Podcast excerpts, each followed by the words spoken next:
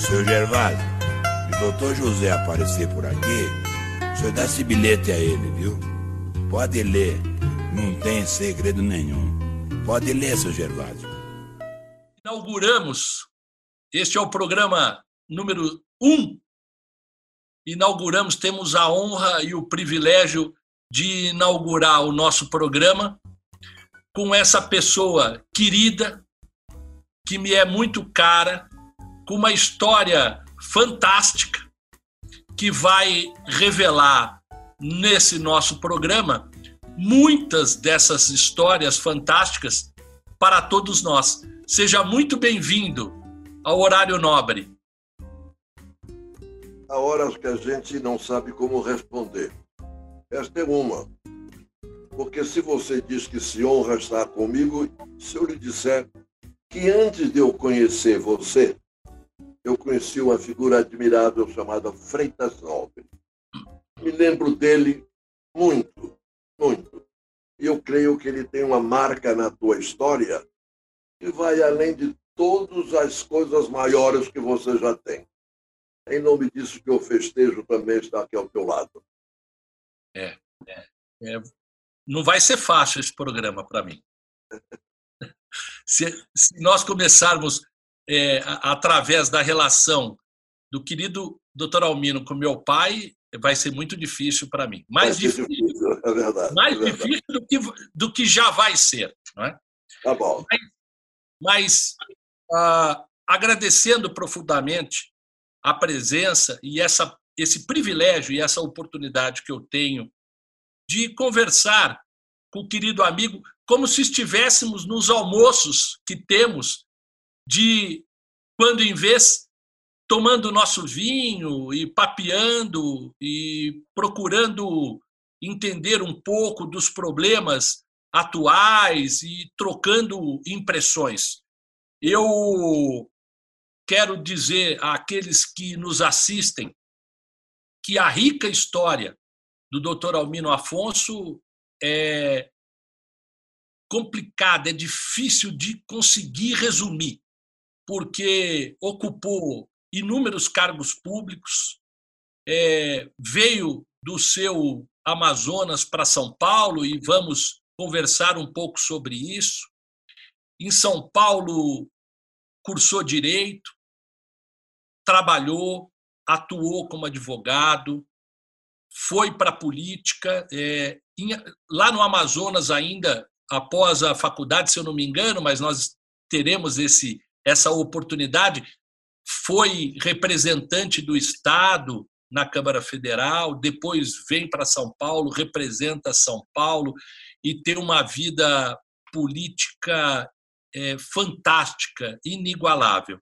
Ocupa inúmeros cargos públicos, participa de vários momentos da história brasileira, constrói uma vida de amor, não só familiar, mas entre as pessoas amigas que têm o privilégio de conviver com o querido Dr. Almino. E isso tudo se transforma, essas páginas todas soltas que chegaram em branco em sua vida é, foram escritas com muita firmeza, muito preparo, muita amorosidade, e hoje eu tenho o privilégio de poder trazer a muitas dessas pessoas que não conhecem com riqueza de detalhes a sua história. E eu começaria então lhe perguntando: aonde o doutor Almino Afonso nasceu, como foi é, a sua infância, é, quem eram seus pais, seus avós, seus tios, seus primos, seus irmãos. Conte-nos um pouco da sua história na infância e da sua família. Recordar nem sempre é fácil. Sobretudo para quem, no meu caso, que nasci à margem de um rio no sul do Amazonas, o Rio Madeira, numa cidadezinha chamada Humaitá. Eu digo cidadezinha na linha do carinho, porque, na verdade, ela foi fundada pelo pai de minha mãe, meu avô, comendador José Francisco Monteiro, e, curiosamente, acima do rio Madeira, subindo na, na linha de quem vai para o Mato Grosso, vinha nascendo também, muito depois de Humaitá, um centro de um seringal chamado Aliança. Era de um tio meu, José, tio José Martins, José Martins Álvares Afonso, que fora para aí quando meu avô paterno, portanto, o pai dele, Almino Álvares Afonso, tinha tido já uma história, me perdoe se eu caio na vaidade, excepcional. A origem é mais humilde no sertão do Rio Grande do Norte, a mais pobre. Seu pai, portanto, meu bisavô, era um, um fabricante de celas, era um celeiro. É para mostrar a humilde a mais humilde da origem de meu avô Almino. Mas a história é longa. Ele vira um órfão com oito anos de idade. Como ele consegue sair daí, desses confins do Rio Grande do Norte, no sertão, e vai gradualmente avançando e chega a estudar direito na Faculdade de Direito do Recife. E ali ele quase é contemporâneo de Castro Alves e Tobias Barreto, dois grandes poetas, como todo mundo sabe, no amor, mas também na luta social contra a escravidão. O fato é que, em algum desses momentos, ele cria na alma também o seu compromisso com a luta pela libertação dos escravos.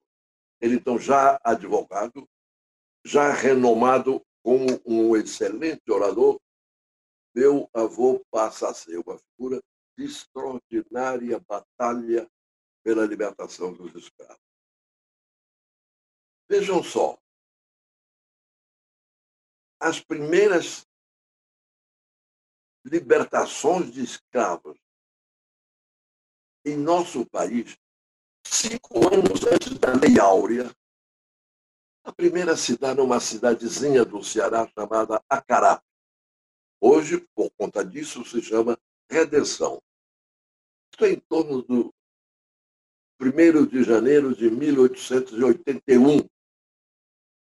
Uma cidadezinha, a primeira que realiza a libertação dos escravos. Ali está é, figuras extraordinárias da luta pela libertação, que já tinham grandeza de nome no Rio de Janeiro, mas ali está meu avô, já então um advogado renomado e lutador pela ruptura dos grilhões da escravidão. Aí a Carap, depois intitulada até hoje Redenção. Lá na Inglaterra, Joaquim Nabuco, que ali estava, manda é, é, é, os elogios mais gloriosos por aquilo que era o primeiro instante de luz no Brasil se acendia em nome da liberdade. Aí é Acará. Não tarda muito, já é Fortaleza, na província do Ceará, que segue o mesmo exemplo. Lá está também meu avô Almino Afonso. Isto é Fortaleza, 1883, maio. Mas aí meu avô, que tinha nascido no Rio Grande do Norte, se empolga pela luta que havia já se ampliado numa das cidades, a segunda maior cidade do Rio Grande do Norte, Mossoró. Vai para Mossoró. E lá integra-se essa luta e se transformou na figura mais extraordinária da batalha pela libertação dos escravos em Mossoró.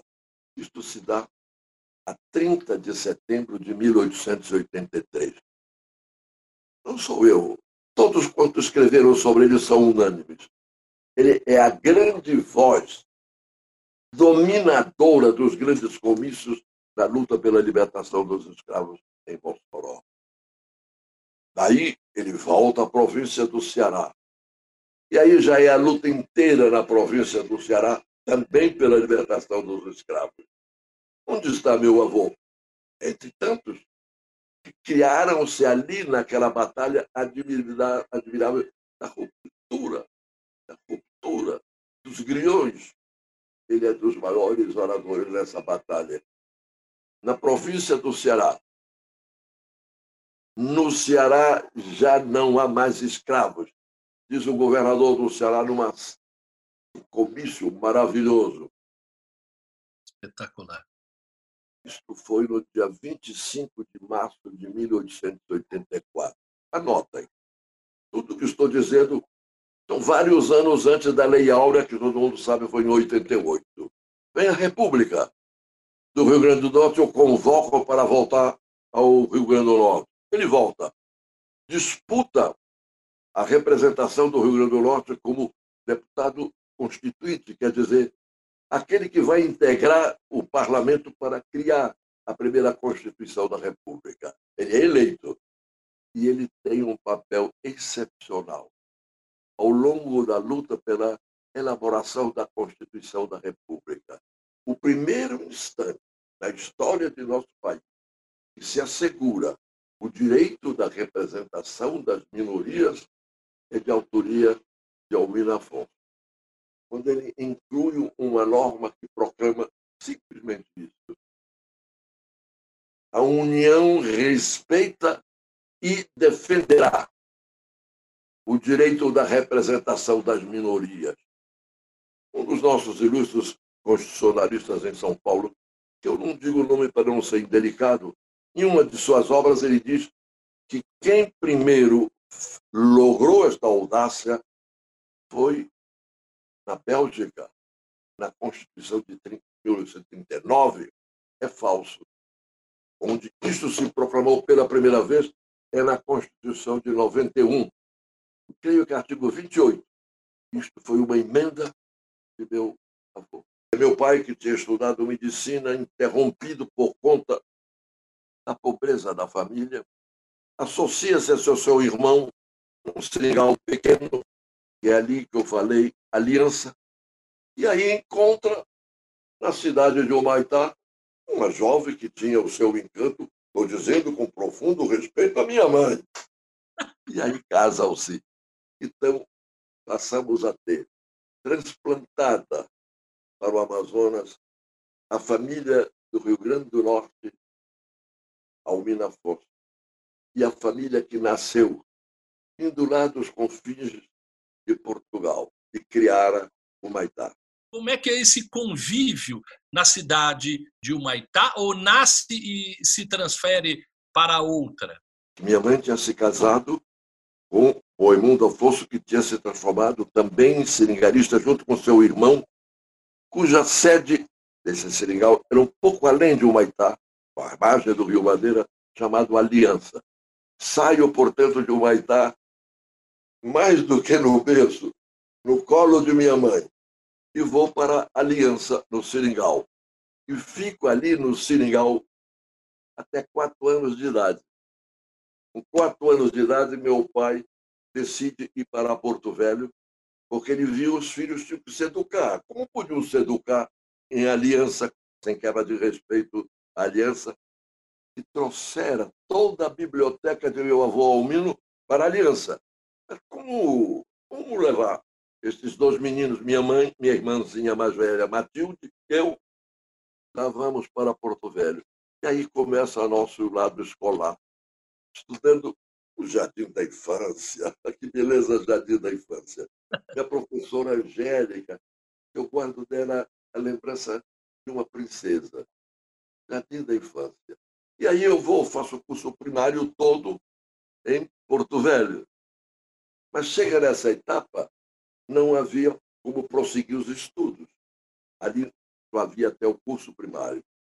E com o esforço de meu pai, etc. Tudo por trás de mim as dificuldades econômicas. Como vencê-las? Como criar um horizonte amanhã plantando hoje com dificuldade? Assim foi muito a história meu pai viveu, o seu pai tinha vivido e que iria caber a mim também viver. Em Porto Velho, então, faço o curso primário. E passo a ir para Manaus, morando inclusive, inclusive na casa de um dos meus tios Monteiro, para fazer o exame de admissão e entrar para fazer o curso ginasial. Aí eu tiro o segundo lugar no exame de admissão. Pretendente aluno do curso ginasial, tiro o segundo lugar e faço o curso, o curso todo é, ginasial, já então em Manaus, inclusive num colégio de padres interno. Depois são os outros saltos, já então no curso colegial. Seus então, pais ficam em Porto Velho. Meu pai, que fez essa transferência, como estou dizendo, logo em seguida é, é nomeado prefeito de Porto Velho. Estamos em plena ditadura de Getúlio Vargas. Olha a vida como é complicada. É verdade. E aí, meu pai cresce ali sem nenhum, como é que eu posso dizer, sem nenhuma aptidão propriamente política. Não era. Meu pai era um intelectual. Em Manaus, faz o, o, o curso é, até que momento e se é de lá que vem para São Paulo? Exato. Eu faço, eu faço o curso colegial todo. Faço o primeiro ano de Direito na Faculdade de Direito do Amazonas, mas em mim a tentação era a Faculdade de Direito de São Paulo, o Largo de São Francisco. Mas já tinha começado o meu curso de Direito em Manaus. Fiz o primeiro ano lá. Fiz o primeiro ano.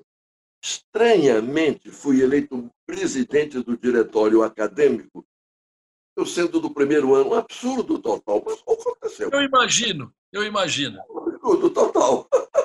mas aconteceu. E a tentação permanente de vir. Como eu consegui vir é tão lindo, mas tão demorado. Não tem problema. Dizer. Não há, não há problema. Num certo, instante, num certo instante, a minha alma são Paulo. Um de meus primos, de Humaitá também, Adalberto Ferreira do Vale, cujo um dos ramos, um dos braços da família, tinha sido tornado muito rico. E ele tinha feito o curso dele de Direito na nossa Faculdade de Direito de São Paulo, Adalberto Ferreira do Vale. E aqui, inclusive, quando o pai morre e ele herda, ele se transforma num empresário em São Paulo. Era a família Monteiro. Família Monteiro. Não é? Sua mãezinha era irmã de minha mãe. Então,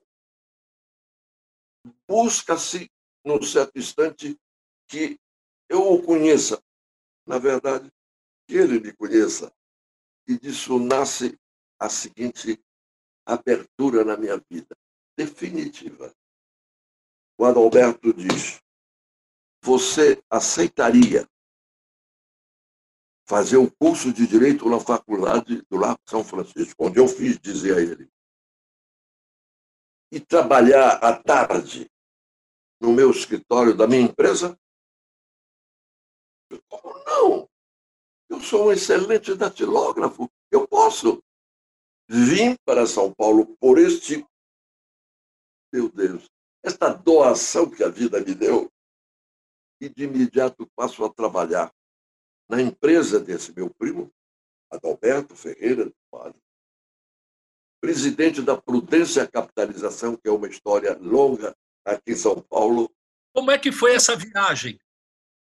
Hein? Como é que foi a viagem, a sua viagem, nesse ah, momento de, avião, de Manaus a São Paulo? De avião. Não havia outra forma. Se você quisesse vir de Manaus para São Paulo, meu Deus, isso era muito mais de um mês de navio. e os aviões eram de 15 em 15 dias. Era um outro mundo. Mas eu vim com todas essas, essas peripécias e veio para a Faculdade de Direito do Lago de São Francisco. Fui recebido com tanta gentileza nesta casa, tanta, num momento em que era muito dura a dificuldade para você vir transferido de outra faculdade. Porque havia algumas transferências que eram formas de fugir ao rigor dos exames da Faculdade de São Paulo. Era o que se dizia. Eu não vim assim, eu vim porque quis ter um sonho maior. O fato é que eu fui recebido com carinho e guardo a lembrança de um por um dos meus amigos e das minhas amigas o que foi me receberem naquela casa. Que pouco a pouco até me deram alguns títulos. Eu cheguei a ganhar um curso, um concurso nacional de oratória, representando São Paulo por conta dessas, dessas gentilezas da vida. Recebeu até um apelido por conta disso, não é? O Irapuru da eloquência. São coisinhas às vezes tem carinho, às vezes tem maldade. Apelido é um pouco isso, não é verdade? Você analisar bem, se eu analisando, cada um de nós mais jovem teve algum apelido, talvez, não sei, talvez você tenha tido também. Eu tive. Eu tive. É. Mas uns me chamavam simplesmente índio. Homem não é o índio. Homem não é o índio. E não me fazia mal. Eu era um índio, na é verdade. Eu era um índio. E essa do Irapuru, você tem ideia por que Irapuru, não? Não. O Irapuru é uma ave da Amazônia, pequeno, de um verde escuro, quase negro. Segundo, não é nem lenda, segundo as coisas constantes que se narram a respeito, ele tem um tipo de canto de talorda sedutor e quando ele para para cantar, as aves em torno vêm para ouvi-lo.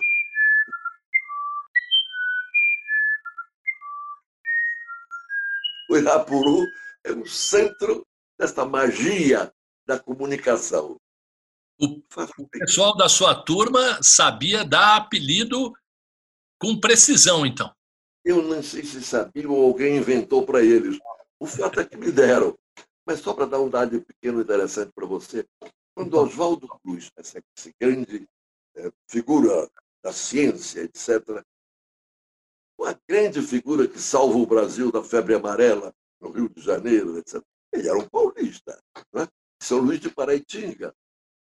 E, num certo momento, também a região de Porto Velho foi extremamente marcada pela febre, febre malária muito dura na época da construção da estrada de ferro Madeira Mamoré. Morreu muita gente por conta do paludismo. E Oswaldo Cruz veio do Rio de Janeiro também para lá para dar essa batalha. E jogou. Mas tem uma coisa admirável, que é uma carta do Oswaldo Cruz, a sua senhora, a sua esposa, que tinha ficado ou em São Paulo, no Rio, ele já morava no Rio, sobre o, a lenda do Irapuru. É lindo. Oswaldo Cruz nos dá um testemunho do que ele tinha ouvido e dizia: Veja, minha mulher, não dá para não encantar-se por essa terra, onde você tem uma, uma avezinha pequena que canta e os outros param para ouvi-la. Sensacional. O próprio Oswaldo Cruz dá o seu testemunho sobre o que era o Irapuru. Sensacional, sensacional. É. Mas me conte uma coisa, por falar em, em esposa do Oswaldo Cruz, é, no momento em que vem de Manaus a São Paulo, é, já, já existia um, um relacionamento? É, ou ainda não? Eu, eu diria que o destino quase que predeterminou. Porque, veja, Lígia chamava-se assim, a minha esposa, minha namorada. Um dia passamos a nos ver no colégio. Na hora do recreio, eu me encantei de maneira instantânea. Instantânea. Mas eu tinha sido transferido o colégio, não tinha relação de amizade. Portanto, eu estava aqui distante. Mas eu olhava, mas não tinha acesso. Até que um dia, esse nosso colégio tinha dois andares, e você ia para o elevador numa, numa escada que abria em leque, semelhante ao leque da nossa Faculdade de Direito de São Paulo. É um leque assim também? a cena lá. Eu vi que ela interrompia um pouco o recreio e ia subindo para o segundo andar, onde era a classe dela. E eu fui atrás. Olhando. No ímpeto de quem ou é ou não é. no meio da escadaria, eu. Lígia, para, para. Lígia, eu queria lhe fazer um pedido. Você me permitiria que depois da aula eu pudesse acompanhá-la? A Lígia me respondeu com a maior dureza. Como? Que sentido tem o que você me fala? Nós nem nos conhecemos, nunca nos vimos na vida. Que sentido tem isso? Foi de uma dureza. Eu tentei mais um pouco, mas ela repelia. Aí eu tive algo que depois ela disse que foi a frase do milagre. Eu disse, mas me diga, que mal há que nós nos conheçamos? Eu não pedia nada. Eu não pedia nada. Que nos conheçamos. Dali foi possível eu sair com ela esse primeiro dia. Depois, vezes isso foi no dia 3 de junho de 1947. Este ano, nós completamos 73 anos que nos conhecemos na vida. Sensacional. 73 anos. Nesse dia, quantos anos o, tinha o amigo? Eu tinha 17 anos. 17. Ela, ela tinha 18 anos. Curiosamente, eu nasci no dia 11 de abril, ela no 12 de abril. A família dela era extremamente ligada a Santo Antônio. A minha também. Portanto, eu tenho a impressão que foi Santo Antônio que andou fazendo isso. O fato é que. Certeza. Não foi tão, não foi tão imediato, mas disso nasceu, disso nasceu o um namoro. E com quantos anos vem para São Paulo? Aí, aí já já. É, é, é, aí, eu, aí eu passo fazendo o quê? O, curso, o, o final do curso colegial, não é? Aí eu tive um chamado brilho, fui também orador da turma, também tive concurso de oratório e ganhei, essas coisinhas. Passei a fazer poesia e, portanto, também é, ela ganhava as suas poesias, evidentemente, etc. Evidentemente. Bom, mas eu estava com aquela ideia sempre de vir para São Paulo. Então, consegui, mais adiante, como eu já narrei, ser transferido para a Faculdade de Direito de São Paulo. E ela e eu já namorávamos há dois anos. Não foi fácil a decisão, não foi fácil a decisão, mas foi linda, porque foi ela quem disse: se nós nos amamos como nós dizemos, nós nos encontraremos outra vez. Lógico. Ficamos, ficamos mantendo o namoro, ela lá, eu aqui, ela depois estudando direito lá também, eu aqui, durante sete anos. Durante esses sete anos, nós mantivemos o um namoro por carta. Por carta. Por carta. Incrível. Nos sete anos, eu pude ir visitá-la, porque fui visitar meu pai e passei por Manaus. Três dias, quatro dias. Portanto, ausência, sete anos. Carta, carta, carta. Mas vou tomar liberdade de contar uma historinha. Por favor. Posso? Por favor, por favor. História, história de amor sempre é, né? Por favor. Passaram-se os anos todos aqui, eu já formado, já tendo meu escritorinho, que era no mesmo prédio, na Senador Feijó, onde um senhor cidadão depois me deu a honra de aceitar como seu colega na, Câmara Federal, um cidadão que era um advogado famoso, e o meu era uma saletinha, uma saletinha, não é? Tenho a impressão que era um senhor cidadão teu pai. Muito o próprio. Muito nesse, bem. Nesse prédio, eu comecei com meu. Ele, ele não, ele tinha, ele tinha um escritório, tinha uma saleta. E, portanto, não ganhava. Eu decidi escrever uma carta à Lígia dizendo: faz X anos que namoramos. Eu estou formado a X. Não tenho, e era real, condições de poder, em algum instante, propor como casaremos. Como? E, portanto, eu considero que é meu dever renunciar ao nosso sangue. Renunciar ao nosso. Não tenho como, e, portanto, papapi, papapi. é uma carta pequena, pequena, sofrida, sofrida, Imagina. porque eu não queria acabar. Eu não podia era casar. meu prezado, em uma semana vem a carta. Aí, aí você vai permitir que tenhamos direito a uma emoção.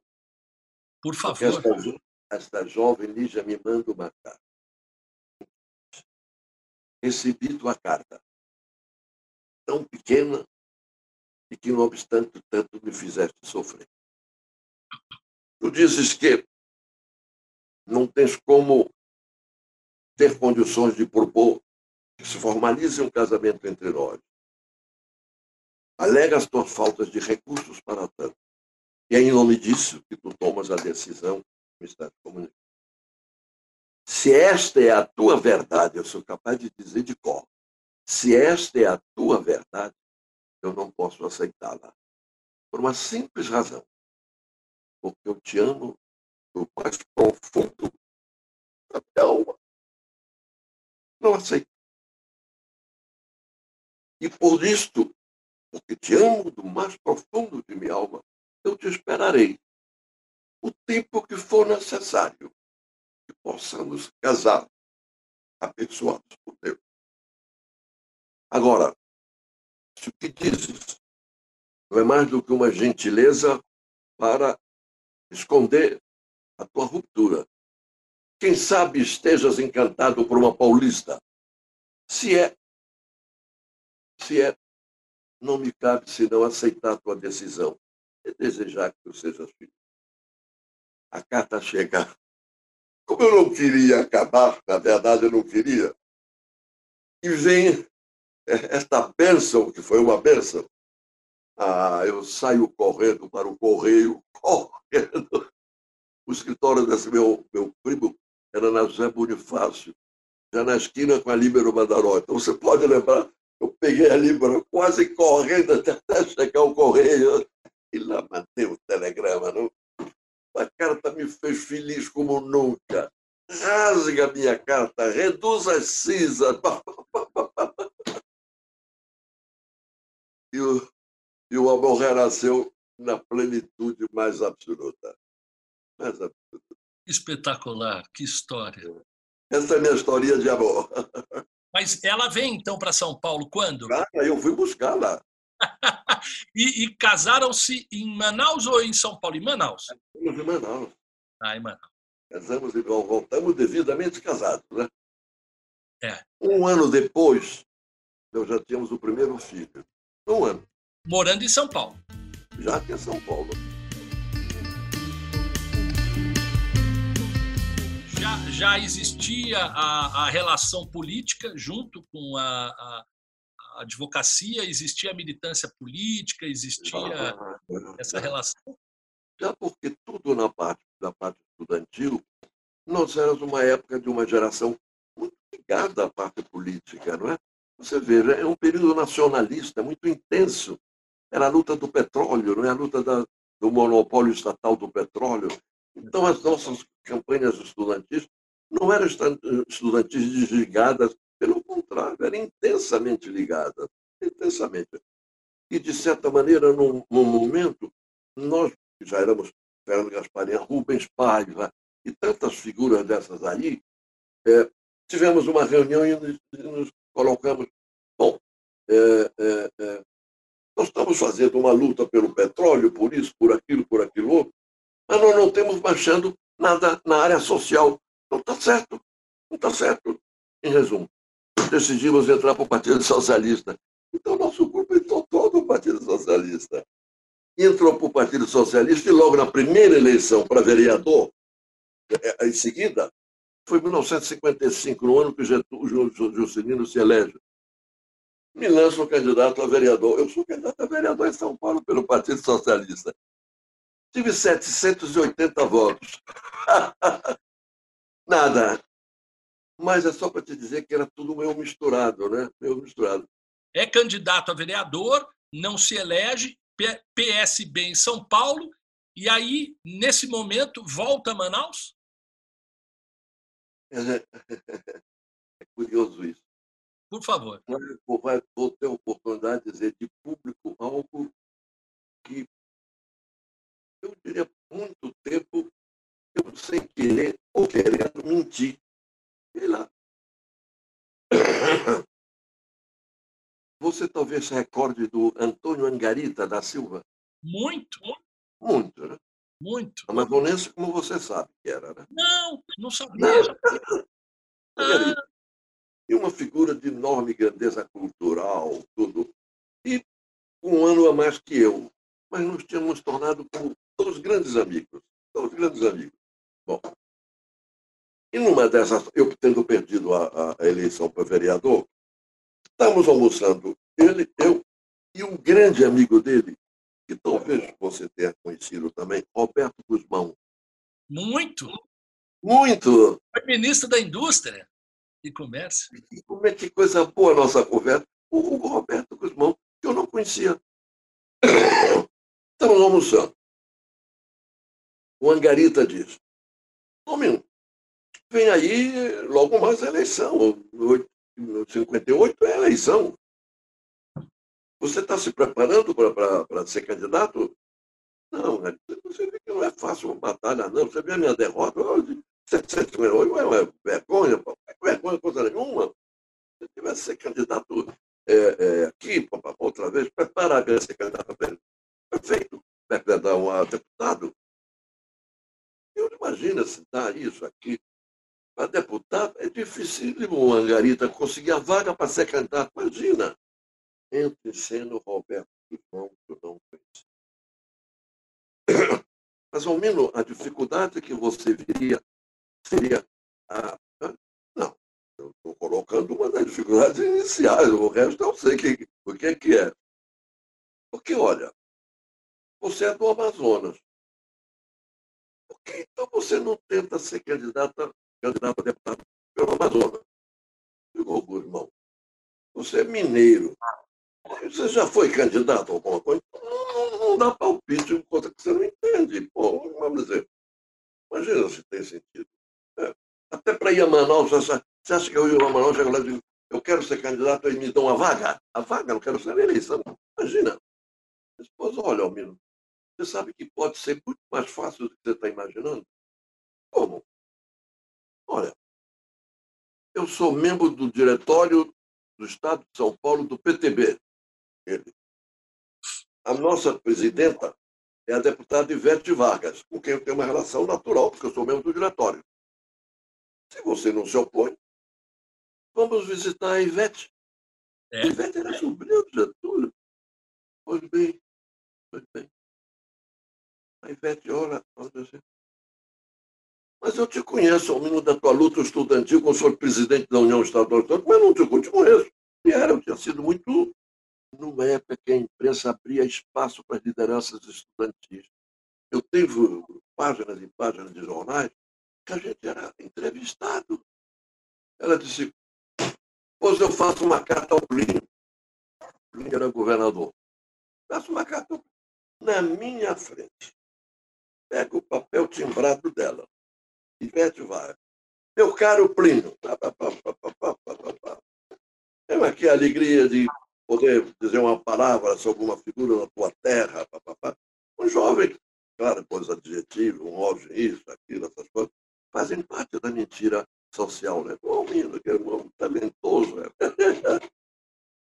e nós estamos pensando que ele podia ser candidato a deputado federal pelo PTB, porque lá não tinha Partido Socialista. Mas, mas as teses nacionalistas eram iguais e nós estamos precisando de jovens no parlamento. Não temos ter batalha lá. E ao menos tem história aqui. Elege-se por aí e tem as relações aqui. Por que não, Plínio? E eu ali vendo. Pega um outro papel, vibrado, e faz um manifesto ao povo do Amazonas. Você pode imaginar. Companheiros, Acabo de conseguir que o nosso governador. Era mentira, não, não, nós não tínhamos acontecido. E peço apoio. Tenho certeza que Getúlio apoiaria se estivesse vivo. Saio com as duas cartas. Aí já a minha panela, eu tinha panela. Aí a Gasparian, é Rubens Paiva, é não sei quem, é não sei quem. Eu não tenho que deixar de ir a Manaus, é claro que tem que ir a Manaus. Fui a Manaus. Chego lá, peço audiência ao governador. O governador era de uma família de Humaitá. Humaitá, durante um tempo, foi um centro político muito importante. Então, você vai ter uma cidade que se transformou numa cidade importante, papapi, papapá. Né? Então, aqueles radiavam, era uma família que cresceu também, né? Já falei do Álvaro Maia, né? Foi, aí já era o Plínio Coelho, tinha feito faculdade de Direito, tudo, né? e era governador do Amazonas. E PTB.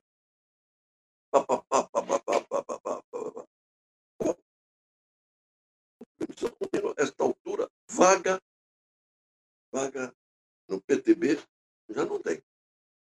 Mas nós estamos fazendo uma aliança, uma legenda, é puramente legenda para ter mais uma vaga, que é o PS, PST, Partido Social Trabalhista. É a mesma coisa, não tem mas é para poder ter uma vaga. Se aceita? Aceita.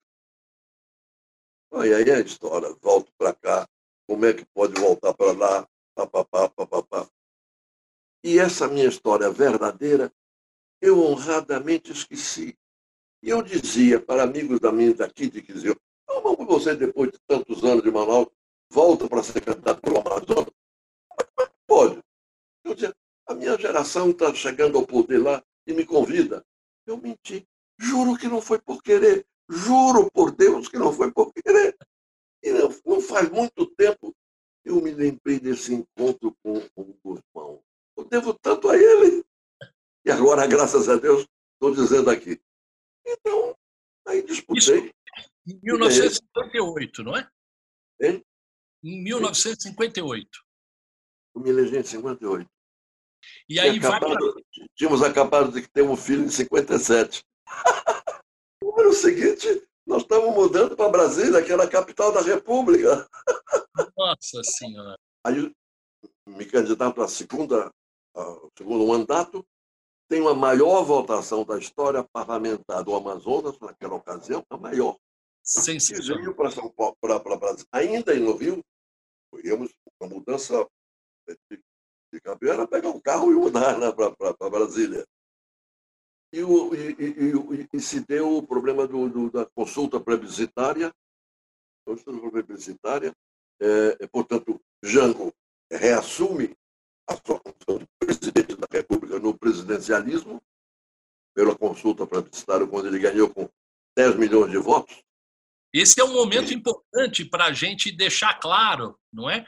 que, é, ainda no seu primeiro mandato de deputado federal, é, o presidente é, seguinte é Jânio Quadros, ou ele, ele já é ele já é o presidente quando estava na Câmara Federal no seu primeiro mandato pelo Amazonas? Não, não é, é, é depois, né?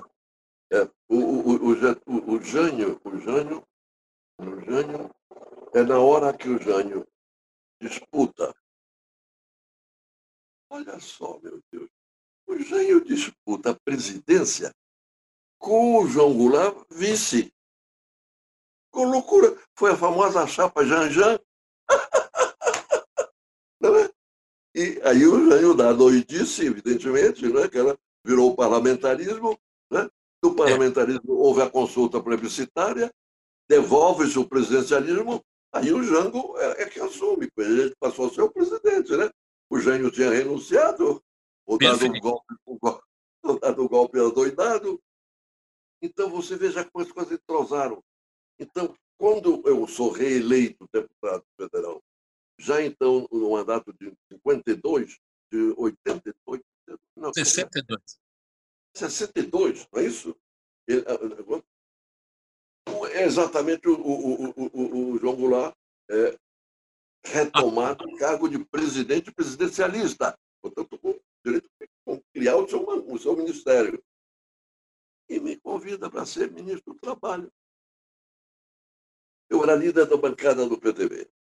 Líder da bancada do PTB. Bom, e eu tinha minha panela. A panela era a panela da esquerda do PTB. Sendo que alguns eram comunistas, comunistas, fechados. Mas nós éramos socialistas, era isso, era aquilo. Então, um grupo chamado. Chamava-se o Grupo Compacto. E eu era o líder do Grupo Compacto. Não tem como fugir, era uma verdade isso. Bom, é, e por causa, da, por causa da tribuna. Toda essa história foi tribuna. Porque como eu passei a ter presença na tribuna, e realmente o líder de uma bancada, se não é da, da tribuna, não cumpre um papel de líder. Então, eu entrei por conta dessas coisas, mas depois entrei. Oh. Aí vamos ter que indicar o nosso, o nosso, o Jango diz, cabe a vocês da bancada indicar o ministro do Trabalho. Aí eu indico o Caiúva Cunha, porque a importância dele. Ele tinha uma história bonita também do começo da República, do avô dele e tal, que tinha conhecido meu avô, dessas vidas, dessas coisas tão estranhas. Mas o admirável. Indicou, é, é, indicou o Caiúva Cunha para ser ministro. Indiquei. Por que indiquei? Por que indiquei? Porque ele era sócio, a mulher dele era rica, é, muito rica, é, a fazenda do pai, etc, porque eles eram sócios do, do, do Samuel Weiner da última hora. Então era muito importante para o PTB termos uma figura nossa perto da última hora, porque o resto da oposição era contra nós, Folha, Estadão, tudo será contra nós. O que nos abria espaço era a última hora. Por que não colocar, então, um homem nosso dentro da última hora? O Caiu é apoiado. E esse apoiado, tudo entra. Prestígio pessoal, amizade e o óbvio, né? O óbvio, tinha que ser. Lógico. Indico, João Goulart concorda. Três dias depois me chama. Eu lido da bancada. Um minuto. Estou numa situação difícil, eu não posso manter o Bocaiúva. Não posso indicar. Indicar, não é ainda. Não posso manter o convite. O presidente, eu fiz a indicação com a sua concordância. Eu sei, eu sei. Mas não posso. Presidente, o que, é que eu digo para a bancada? O senhor desfaz o convite que o senhor ia fazer, eu não tinha formulado a ele, mas tinha feito através de mim. É uma coisa difícil, Almir. Mas por isso mesmo que eu te chamei. Eu quero que tu sejas o meu candidato a presidente, a, a, a, a ministro. Eu não posso, presidente. Pois eu acabei de indicar o Bocaiúva numa reunião formal da bancada e fiz com a sua concordância. Como é que eu chego na bancada e digo, olha, sou eu? Não posso, presidente, não dá. Não dá. Está bem. Está bem. Então, está bem. Então, eu indico, vou convidar o Oswaldo, Oswaldo Lima, que era uma grande figura de Pernambuco. Conheci, conheci muito. Você também? Conheci muito, foi muito amigo do meu pai. No final da vida morava no Rio de Janeiro, não? Pois é. E era uma figura admirável.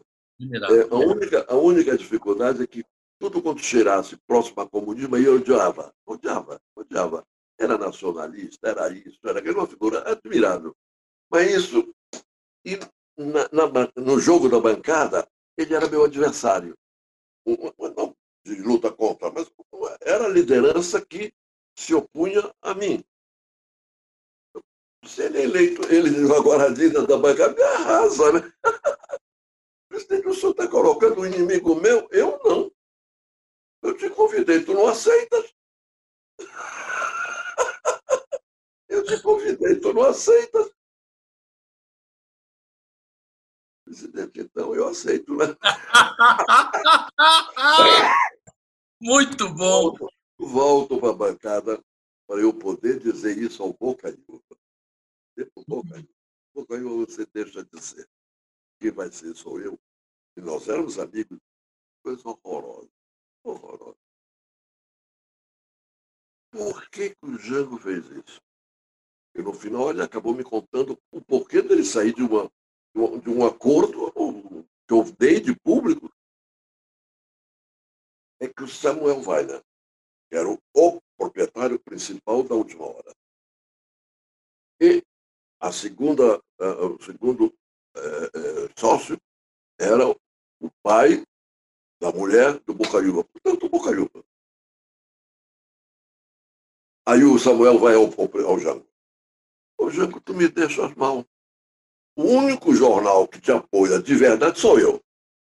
Bom, agora eu vou ter o Bocaiúva, que é o meu sócio que disputa comigo no, no Bolonês, disputa comigo lá na coisa. Bom, como é que é? Vou ter um, um membro do governo, ministro do trabalho, membro do governo. E eu, por baixo, não dá. Não dá.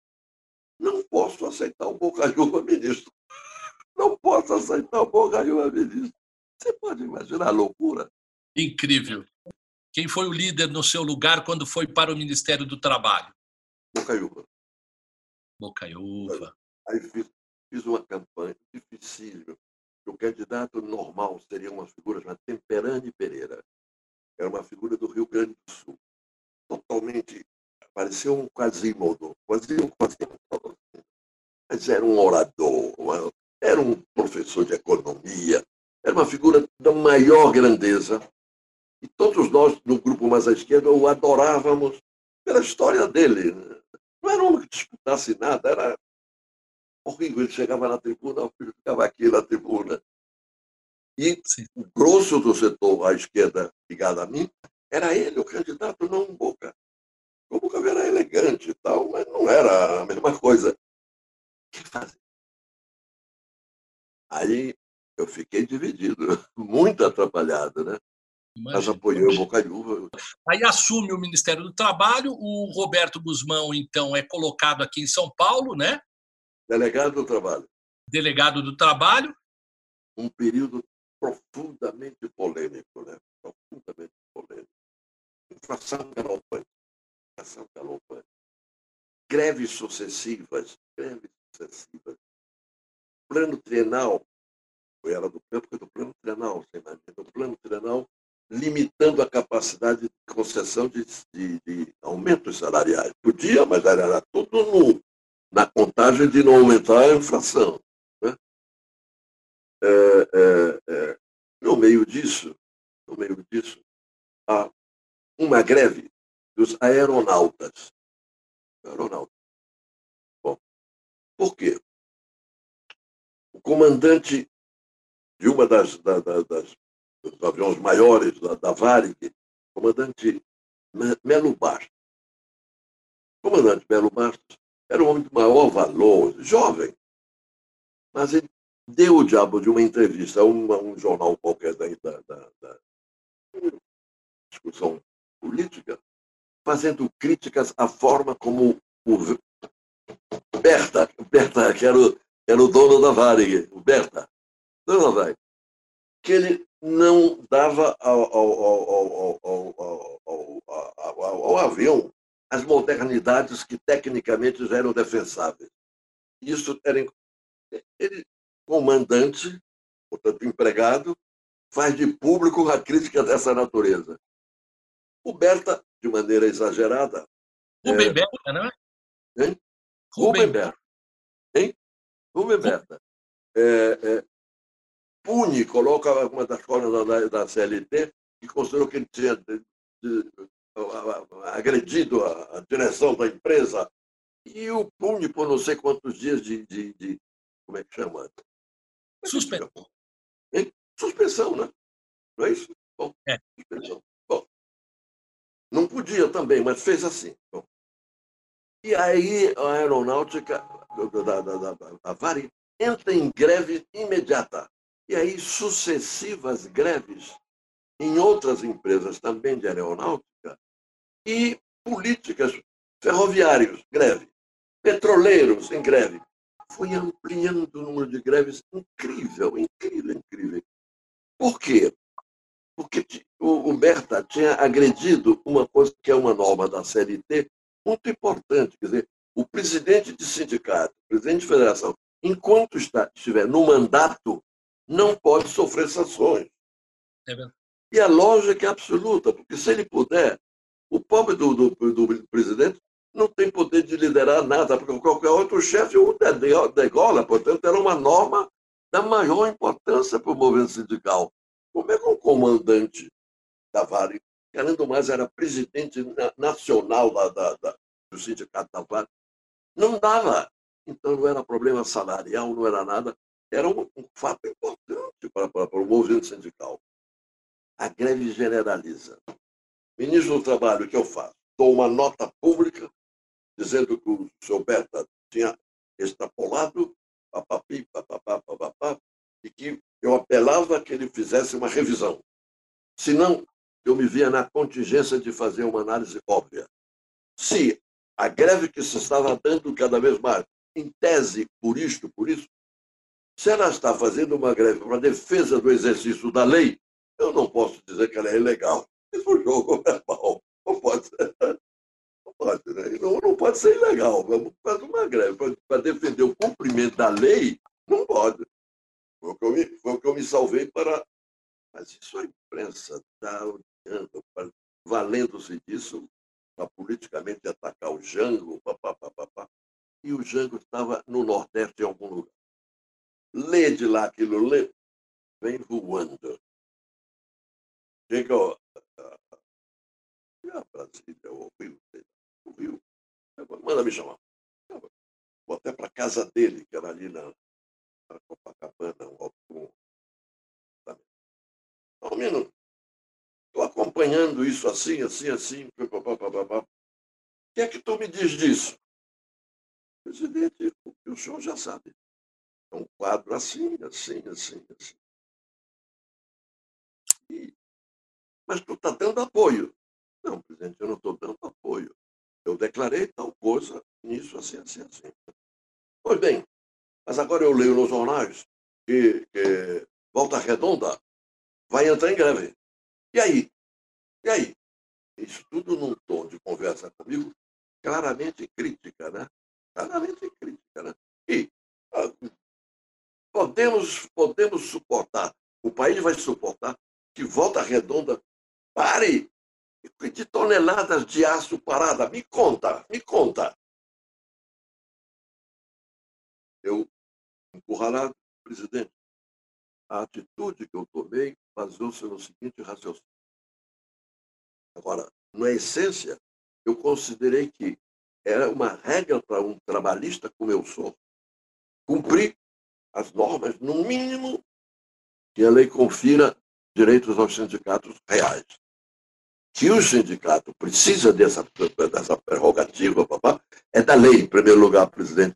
E segundo qualquer de nós que tenha relações com eles, sabe que isso é inevitável, ou então eles não têm condição de exercício. Não tem, presidente. Eu exerci, eu tomei essa decisão com esse raciocínio claro, presidente. Agora, eu supunha eu estava interpretando, quisesse ou não, ao senhor. Eu pensava. Verifico que não estou. Então, presidente, eu renunciei ao cargo de ministro do Trabalho. Ah, é?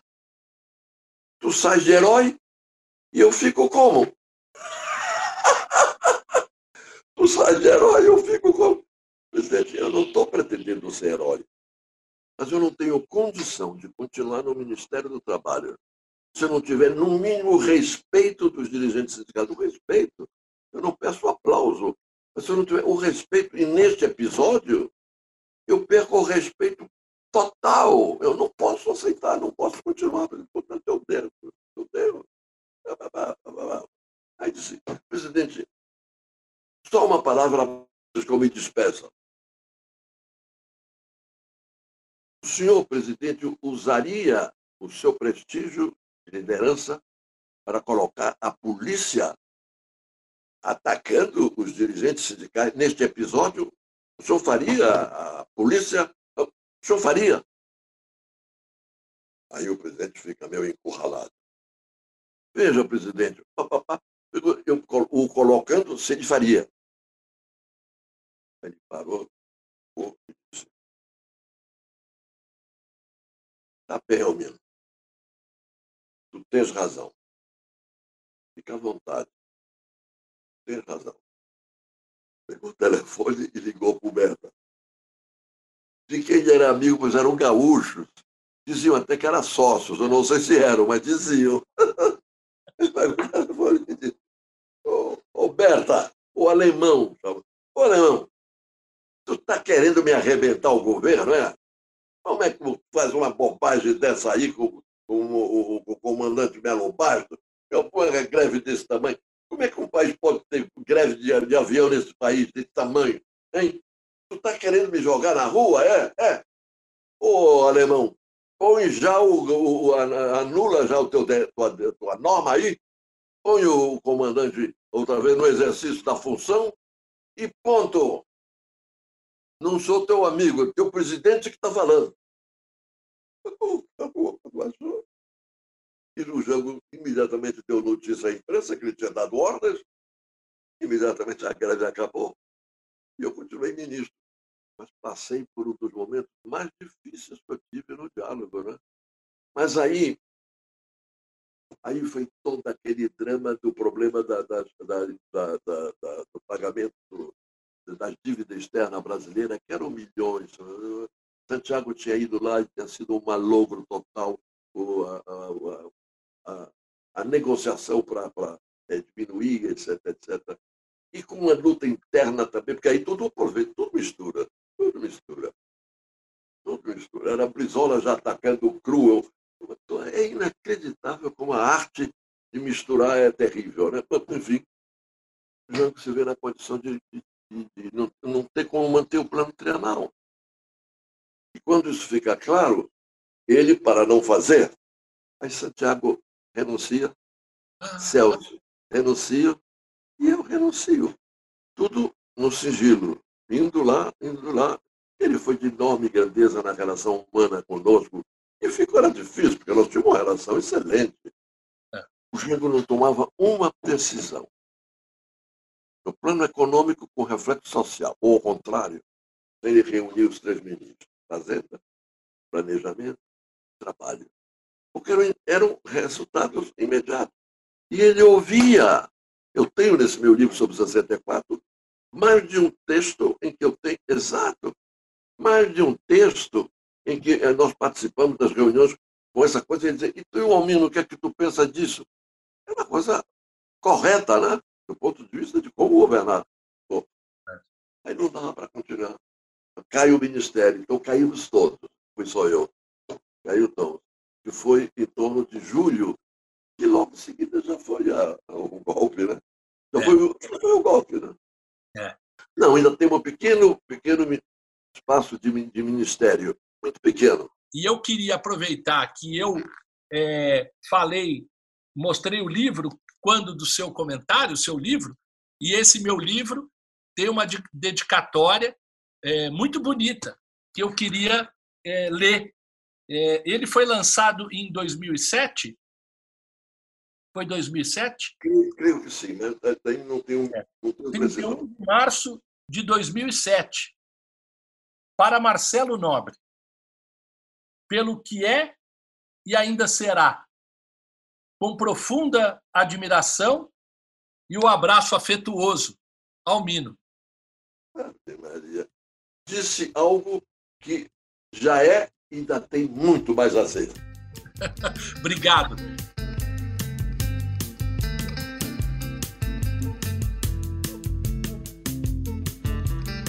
Gente, não deu, ele foi pegar o paletó.